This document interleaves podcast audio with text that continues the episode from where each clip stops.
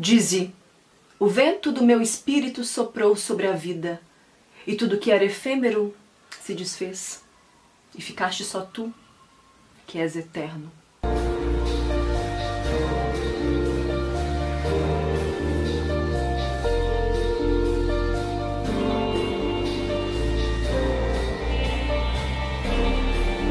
E é com essa apresentação intensa, enigmática, que nos mostra que um vento pode mostrar direções e talvez ele tenha de fato soprado para a autora do livro que nós vamos falar hoje, que é a Cecília.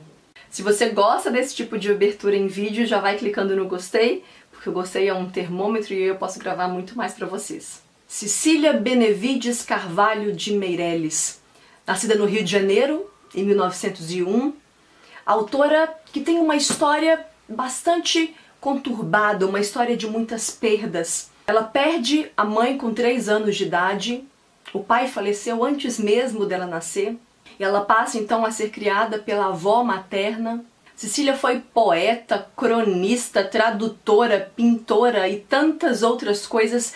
Cecília foi multifacetada e, sem sombra de dúvidas, é um dos maiores nomes da literatura de língua portuguesa. Em 1934, a Cecília organiza a primeira biblioteca infantil do Rio de Janeiro. Ela teve também uma passagem muito bonita e muito importante como educadora.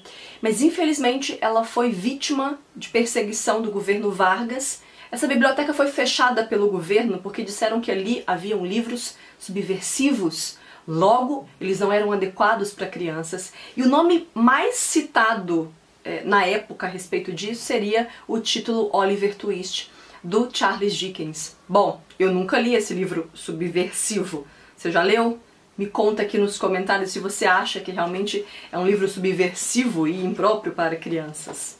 Quando eu digo que a história da Cecília Meirelles é uma história de muitas perdas, ela vem inclusive a se casar depois com um pintor português e esse marido ele vem a se suicidar dentro da própria casa e deixa a Cecília com três crianças. Durante as minhas pesquisas relacionadas à vida da Cecília Meirelles, eu encontrei uma, uma passagem bem curiosa.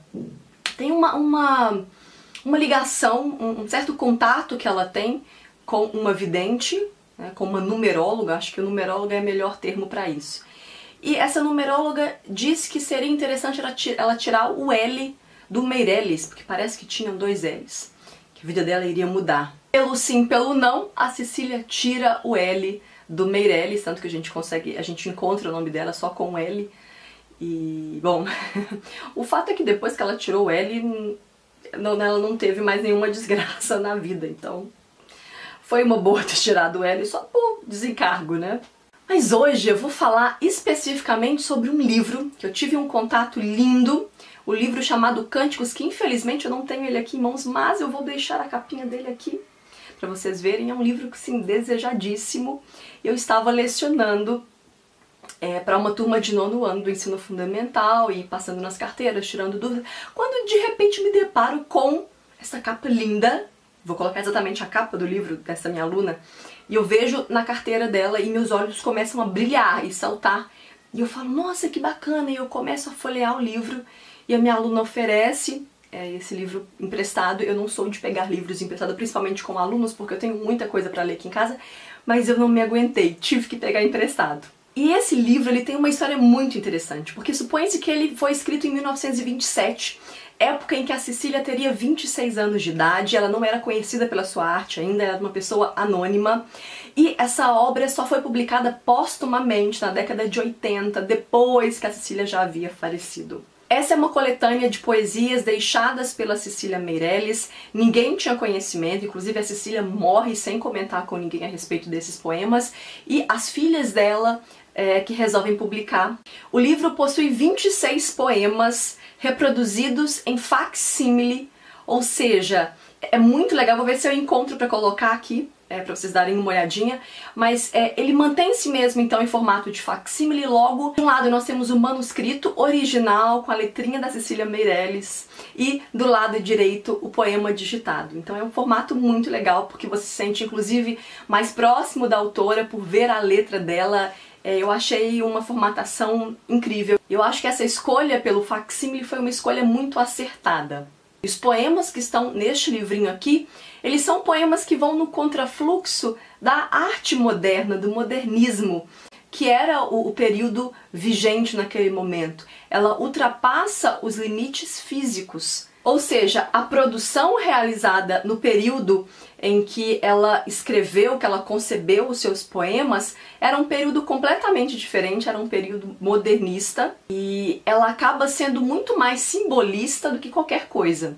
Nós somos levados pela Cecília Meirelles para um universo de sabedoria, de autodescoberta, de contemplação, rumo à eternidade que é a vida. Pesquisando, eu descobri que os poemas foram fortemente influenciados pela doutrina oriental, principalmente o budismo, literatura grega e uma admiração também pelo pacifismo uh, do Gandhi, o líder indiano que estava em evidência. Os poemas que fazem parte do livro Cântico, eles são todos voltados pela questão metafísica, para o mundo enquanto algo muito maior do que nós vemos. Eu vou inclusive trazer a reflexão, um trechinho de um que diz assim: Não busques para lá. O que é, és tu. Dá-te a sede das praias, dá-te a boca azul do céu, mas foge de novo à terra.